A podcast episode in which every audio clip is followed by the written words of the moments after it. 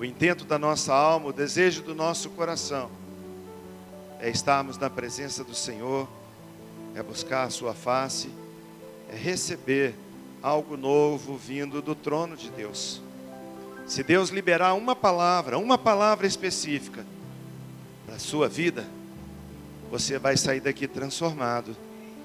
Se você recebeu uma palavra que Deus tem ao seu coração, pode haver uma transformação que um ano inteiro não pode fazer. E o que nós pedimos é isso nessa hora, Pai querido, em nome de Jesus. Libera uma palavra que fala a nossa mente, que entre no nosso coração e que traga mudança, traga vida, traga resposta ao anseio da nossa alma. E como temos feito, Deus, nesses cultos de terça-feira, quando a gente ora pelos enfermos, quando nós clamamos por aqueles que estão hospitalizados, doentes, por aqueles que passam por uma luta na área da saúde. Senhor, nós clamamos, olha para essas pessoas nessa hora. Vira, Senhor, o teu olhar para aquele que sofre nesse instante, para aquele que está, ó Deus, acamado. Libera a palavra de poder, libera, meu Deus, palavra de cura. Libera, Senhor, a palavra transformadora que vem do teu trono. Os médicos podem dar diagnósticos, mas nós cremos que a última palavra vem do Senhor e nós pedimos, Deus, libera a palavra de cura nessa hora. Libera, Deus, para que o teu povo possa se alegrar com a bondade e misericórdia do Senhor. Nós repreendemos, Deus, toda a incredulidade do nosso meio. Tudo aquilo que coloca o nosso coração sem crer que o Senhor tem poder. E enche, Deus, o nosso coração de fé, para que nós possamos enfrentar a dificuldade, enfrentar a luta como quem já vê e já alcançou a vitória. Pai, nós abençoamos o teu povo. Pedimos que a tua palavra venha trazer vida no nosso meio nessa hora. Te louvamos por esse momento onde a gente canta para o Senhor, onde nós bendizemos e exaltamos o teu nome. E pedimos, Deus, fala conosco. É a nossa oração em nome de Jesus. Amém. Amém. Boa noite, queridos. Pastor Zezinho pediu que eu estivesse trazendo a palavra hoje. Ele está de viagem, chega semana que vem, terça que vem ele estará aqui conosco, se Deus quiser. E ele pediu que a gente estivesse já retomando esse ano de 2020 no estudo, na meditação, nesse tempo de receber a palavra de Deus no nosso coração. E eu queria convidar você a abrir o Salmo número 13. Salmo número 13. Se quiser projetar aí, Léo. Salmo número 13. Eu posso ler até pela tradução que ele vai colocar ali, que vocês acompanham comigo. Encontrou aí? Salmo número 13. Quero conversar com você com uma pergunta. A pergunta que eu quero falar é: até quando? Quando nós falamos isso com uma interrogação, tem um sentido é, bastante marcante na nossa vida, porque nos leva a compreender que vai demorar um tempo. E tempo é algo que nós não temos paciência para esperar. É interessante que a gente vive essa ambiguidade, né? A gente viveu um 2019 que voou, passou rápido demais. A gente não percebeu e o ano acabou. Mas da mesma forma que a gente vê um ano ou não vê o ano passar de forma tão rápida, às vezes coisas pequenas ou coisas de uma limitação de tempo menor nos dão a impaciência de matar, não é? Eu não sei quanto a você, mas eu, quando vou abastecer o carro, eu praticamente não procuro a marca ou a bandeira do posto. Eu procuro que não tem ninguém na bomba. Eu vou andando numa avenida, se eu vou, estou acostumado a parar naquele posto, mas se tem gente, eu vou até o próximo. Depois até me arrependo, porque quando chega no próximo, às vezes é o último que eu conheço naquela estrada, naquele caminho, fala, puxa, esse está mais cheio que o outro. E comi daquilo. Sai de casa, vai almoçar fora e quando você para o seu carro, às vezes um pouco longe do lugar, meio quarteirão, um quarteirão do lugar, e quando você chega na porta, aquela fila e todo mundo com prato na mão assim, ai meu Deus, dá vontade de sair, mas você fala, vou para outro, o outro também está cheio. E essa sensação de tempo que está demorando, ela, ela faz parte do nosso dia a dia. É, ontem eu tive que tomar uma anestesia, e daquelas que apaga o paciente. Fui fazer alguns exames e a minha esposa fez a pergunta para o médico: porque ele saiu lá fora para fazer um comentário de como estava o exame, e ela perguntou assim: Doutor, até quando ele vai ficar aí nesse, nesse ambiente aí de, do exame? Até quando? A visão que ela teve do até quando foi uma visão que demorou demais. Quando eu saí do, do, do procedimento e acordei, eu perguntei para a pessoa quanto tempo eu dormi. Quanto tempo eu fiquei apagado, Xará? E falou assim o tempo, eu falei, não, mas passou tão rápido. Parece que eu estava conversando com o médico quando de repente eu perdi a noção do que estava acontecendo, enquanto para minha esposa parecia que demorou muito, Ronaldo, muito. Para mim foi uma fração de segundo. Na nossa vida é assim também. Algumas coisas parecem que passam depressa demais, outras parecem que demora demais, né? O salmista está falando aqui sobre algo que dá a impressão que está demorando muito. Tanto que ele repete a mesma pergunta por algumas vezes. Diz assim: Até quando, Senhor? Esquecer-te-ás de mim para sempre? Até quando ocultarás de mim o rosto? Até quando estarei eu relutando dentro da minha alma com tristeza no coração cada dia? Até quando se erguerá contra mim o meu inimigo? Atenta para mim e responde-me, Senhor. Deus meu, ilumina-me os olhos para que eu não durma o sono da morte, para que eu não diga, para que não diga o meu inimigo, prevaleci contra ele, e não se regozijem os meus adversários, vindo eu a vacilar. No tocante a mim, confio na tua graça, regozije-se o meu coração na tua salvação. Cantarei ao Senhor, porquanto me tem feito muito bem. E aí diz, bom, até aí já está bom, não precisa, até aí já chegou o que eu quero passar para os irmãos. Tempo. E a pergunta, até quando? Talvez você já tenha feito essa pergunta já no início do ano, né? Até quando? O salmista faz essa pergunta algumas vezes. No versículo 1 ele pergunta assim: Até quando, Senhor, se esquecerá de mim para sempre?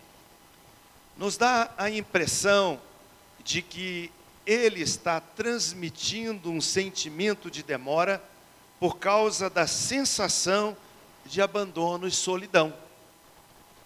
Até quando, Senhor, o Senhor não vai olhar para mim? Até quando o Senhor não trará resposta? Eu sei que a gente já viveu, pode estar vivendo, ou ainda vai viver alguma coisa semelhante a esse sentimento, um sentimento de solidão, mesmo cercado por tanta gente, um sentimento de abandono, mesmo tendo ao nosso lado tantas pessoas, um sentimento de que a impressão que nós estamos tendo é que nós estamos batalhando sozinho e que estamos contra uma correnteza muito maior do que nós. E quando isso acontece, às vezes, nós transmitimos esse sentimento do nosso coração para Deus, fazendo Ele uma pergunta: Senhor, quando virá a resposta? Talvez você esteja orando por uma causa, por uma situação, por um problema, há muito tempo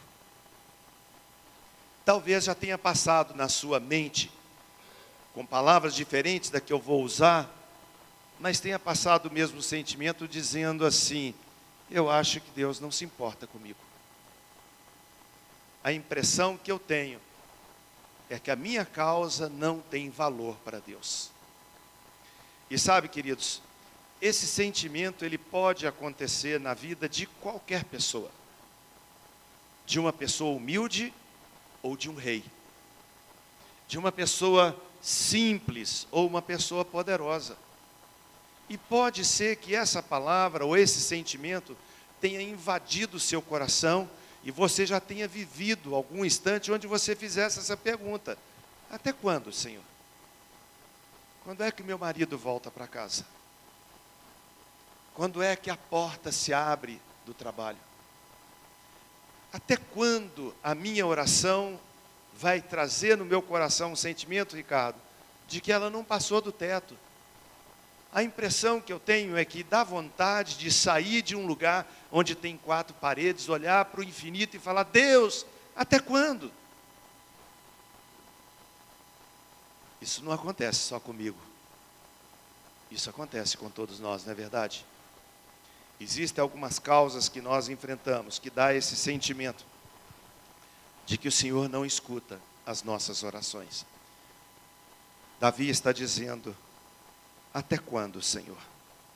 Um segundo momento, ele diz no versículo 2: Até quando estarei relutando em minha alma e com tristeza no meu coração? É quando agora a impressão que ele tem é que a angústia da sua alma está tão grande que ele está falando agora de uma luta interna e de uma tristeza de coração. Uma tristeza que brota do fundo da alma e nós às vezes não conseguimos nem explicar. Nós não conseguimos nem trazer uma elucidação do motivo que está fazendo com que a gente esteja tão triste. E a impressão que nós temos é mais ou menos aquela do cachorro correndo atrás do rabo. À medida que ele tenta, cada vez que ele tenta mais, ele vai tentando e não consegue. Nós não sabemos nem mais o que é causa ou o que é, que é o efeito. Às vezes alguém que te ama, alguém que é do seu relacionamento, pergunta para você assim: o que está acontecendo? Fala comigo. Não, não está acontecendo nada. Não, tem que estar tá acontecendo alguma coisa que a palavra de Deus nos mostra que o que brota do nosso coração, ele vem para o lado de fora e ele é transmitido para os nossos iguais de uma maneira que é difícil esconder e às vezes impossível. A medicina diz que muitas vezes alguma coisa que nós enfrentamos no nosso coração se somatiza e traz um efeito que é notado. Os problemas psicossomáticos que os médicos trabalham são aqueles que brotam da nossa alma. Eles não têm uma origem é, é, propriamente dita de um organismo. Não é o meu estômago que está doente, mas eu estou tão angustiado que eu começo a ter é, dificuldade na alimentação. Parece que não desce bem qualquer comida. E quanto ao sono, a impressão que nós temos é que a casa toda foi dormir, só sobrou a gente.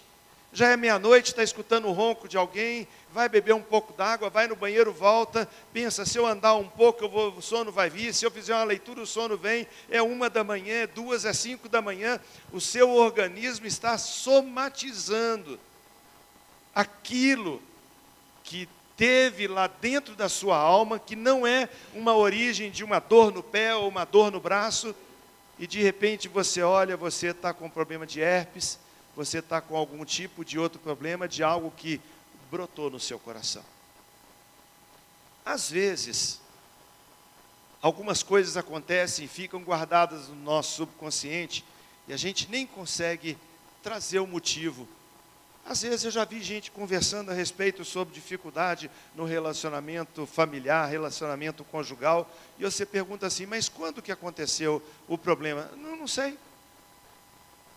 Às vezes uma palavra faz o copo transbordar, às vezes uma atitude, um gesto, ou às vezes um silêncio faz transbordar e a gente fica naquela situação e esse sentimento de tristeza adoece todo o corpo e parece que essa tristeza não tem fim.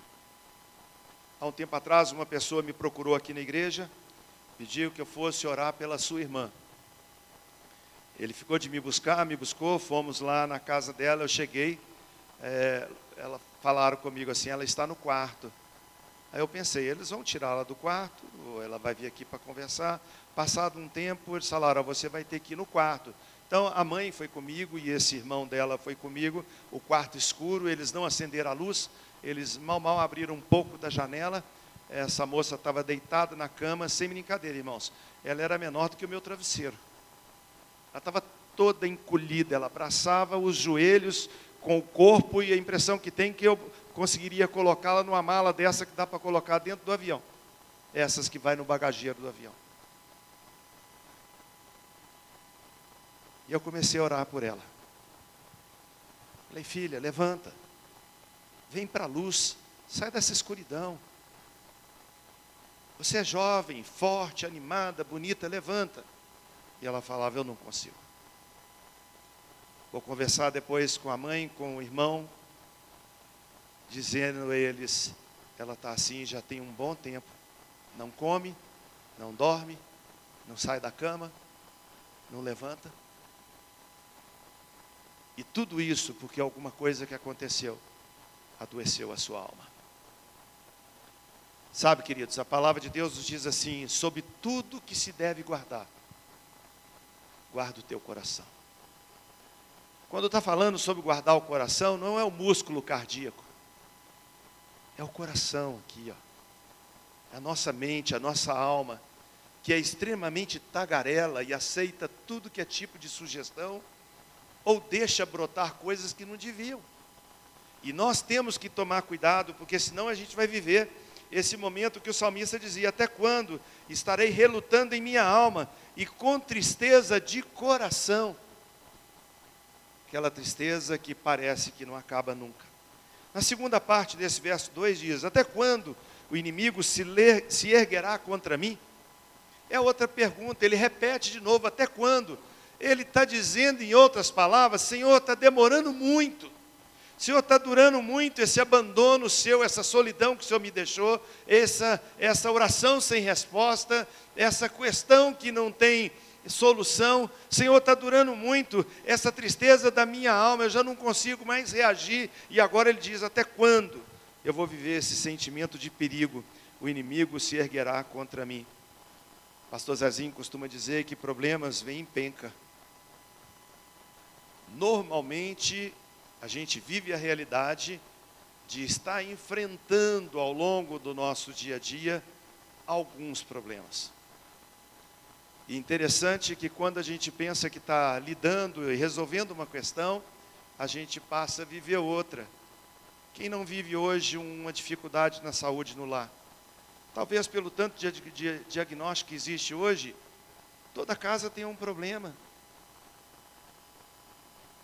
Estamos vivendo uma realidade hoje de uma solidão que é extremamente assustadora. Eu fui no restaurante outro dia com a minha esposa Estava vendo lá, ó, Carlos, quatro pessoas sentadas no restaurante, quatro pessoas no celular, cada um no celular. Todos juntos e ninguém falando com ninguém. Não dá essa sensação de solidão? Hoje, nas nossas casas, a gente ouve história de um filho que chega e fala assim: Mãe, cheguei. Ele sobe para o quarto dele, bate a porta e acabou. Só vai ver esse menino no café da manhã. E olhe lá. Até quando?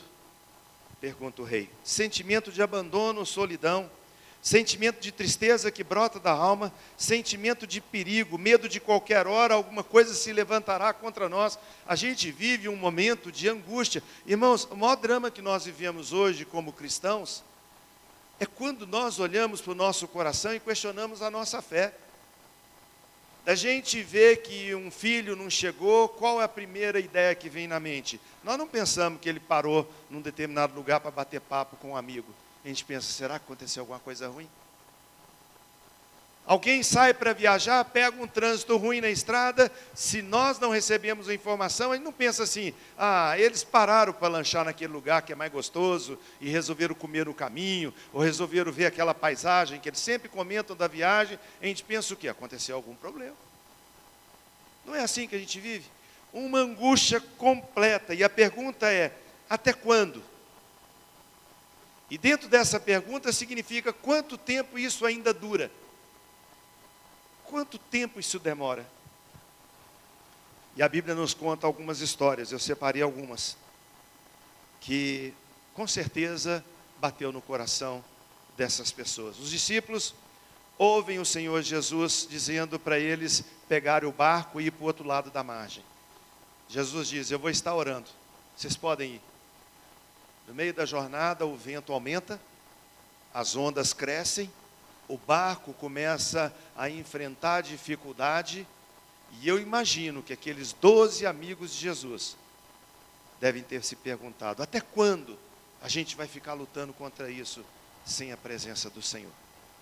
Talvez você esteja enfrentando hoje uma tempestade, E talvez você já tenha feito essa pergunta: até quando esse mar vai acalmar? Até quando esse vento contrário vai terminar? E o que dizer de Marta e Maria? Manda um recado para Jesus dizendo: volta para casa, porque Lázaro, um amigo que tu amas, está muito enfermo. A Bíblia diz que Jesus disse que ia para lá e demora quatro dias. Quatro dias. Quando ele chega na cidade de Lázaro, ele já está sepultado. Você conhece a história, quando Jesus pede para ir até o túmulo, e de lá ele grita, Lázaro, eles falam com as pessoas, tirem a pedra, eles tiram, ele fala, Lázaro, vem para fora. Essa é a final da história. Mas para e pensa um pouquinho, o que, que passou na mente das irmãs? Maria, até quando nós vamos esperar o Senhor? Lázaro está piorando. O quadro de hoje está pior do que o de ontem.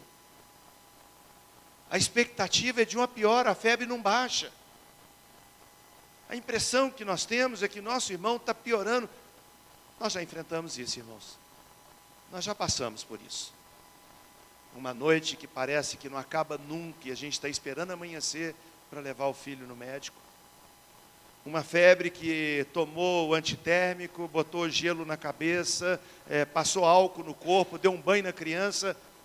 Nós já fizemos isso. E a pergunta é: até quando essa febre vai durar? As irmãs de Lázaro devem ter perguntado uma para a outra: até quando nós vamos esperar o Mestre? E a impressão que nos passa quando elas encontraram com Jesus é: Senhor, o senhor chegou muito tarde. O senhor perdeu o tempo. Lázaro morreu. E Jairo, um dos líderes da época de Jesus, um homem de alta influência, encontra com Jesus, a Bíblia diz que ele se prostra diante dele e fala: Senhor, vai até minha casa, minha filha está muito doente. A Bíblia diz que Jesus falou: Eu vou com você, e, e começou aí. Só que nessa, nessa jornada existe uma multidão. A Bíblia fala que uma multidão seguiu o Senhor. Então, o Senhor está andando, andando, andando, quando de repente, do meio da multidão, uma mão toca no Senhor. O Senhor para toda a multidão, para e fala assim: ah, quem me tocou? Os discípulos falam, mestre, a multidão toda te toca. Todo mundo esbarra, todo mundo encosta, todo mundo põe a mão no Senhor. Ele fala: não, não. Alguém me tocou de forma diferente, porque de mim saiu virtude, de mim saiu poder. A Bíblia diz que uma mulher que tinha hemorragia há mais de 12 anos, agora côncia do que tinha acontecido com ela, ela se apresenta e fala: Mestre, sou eu, e conta o caso para Jesus. Irmãos, esse é o lado da história da mulher. Mas e de Jairo? Senhor, a minha filha está muito doente. Senhor, vai comigo na minha casa. Senhor, e essa multidão que não sai do caminho, e esse povo, ele é importante, ele é cheio de autoridade e poder. Talvez ele quisesse ali botar um, um centurião romano na frente dele, abrindo para que Jesus pudesse ir, mas a multidão cada vez mais quer abraçar o mestre, quer tocar no mestre, que, que passa na cabeça desse pai? Até quando eu vou esperar Jesus entrar na minha casa? Talvez você esteja nessa noite também enfrentando algum obstáculo semelhante a uma multidão. Senhor, até quando eu vou esperar essa resposta? Até quando eu vou esperar a solução desse caso? Abre, abre o caminho. Desimpede, sai multidão. E agora essa mulher entra na julgada e, e faz Jesus parar, e agora ela está conversando com ele e eu aqui do lado. O que, que eu falo? Será que eu, eu me exponho e falo, mestre, vamos embora, ela está piorando. E o tempo passou de tal forma que alguém chegou para aquele pai e fala assim: pode dispensar o mestre, sua filhinha já morreu. Sabe, queridos, às vezes você já ouviu alguma palavra nesse sentido a respeito de um sonho seu. Algo que você botou no seu coração e falou, eu vou conseguir. Mas de repente a impressão que tem é que alguém está chegando e falando assim, ó, pode esquecer. Já era. Quais são seus sonhos? Você vai ficar nessa dimensão como ficou o rei no início do salmo? E depois muda completamente, mas no início ele dizendo: Senhor, até quando o Senhor vai ficar sem me ouvir? Senhor, até quando meu coração vai ficar brotando essa angústia, essa, essa tristeza de alma? Senhor, até quando vai se levantar inimigos, oposição contra mim? Até quando? O que dizer de Abraão? Deus fala com ele a respeito de sua posteridade. Fala, Abraão, de ti sairá muitas nações. Ele tinha 75 anos quando Deus falou isso com ele. 25 anos se passaram. Deus chama Abraão e fala com ele assim: sai da sua tenda, dá uma olhadinha no céu. Não é o céu de BH cheio de nuvem, de poluição, não. É céu de um deserto, céu onde não tem nada. Onde a impressão que tem é que as estrelas estão aqui quase que sendo tocadas, de tão presente que elas estão. E Deus falou com ele, Abraão, quantas estrelas? Se é que pode, um, cem, quinhentos, Senhor, não dá para contar. Assim vai ser a sua posteridade. 25 anos, irmãos. Até que Isaac chega na casa de Abraão. Eu fico imaginando, não está escrito dessa forma, mas me dá a impressão desse homem a cada noite que chegava lá na sua cabana, na sua barraca, no meio do deserto, onde ele estivesse, ele olhasse para o céu e falasse: Senhor, até quando? Eu vou esperar pela benção. Quanto tempo você esperaria pela promessa do Senhor? Se Ele prometeu, segura, porque Ele é fiel.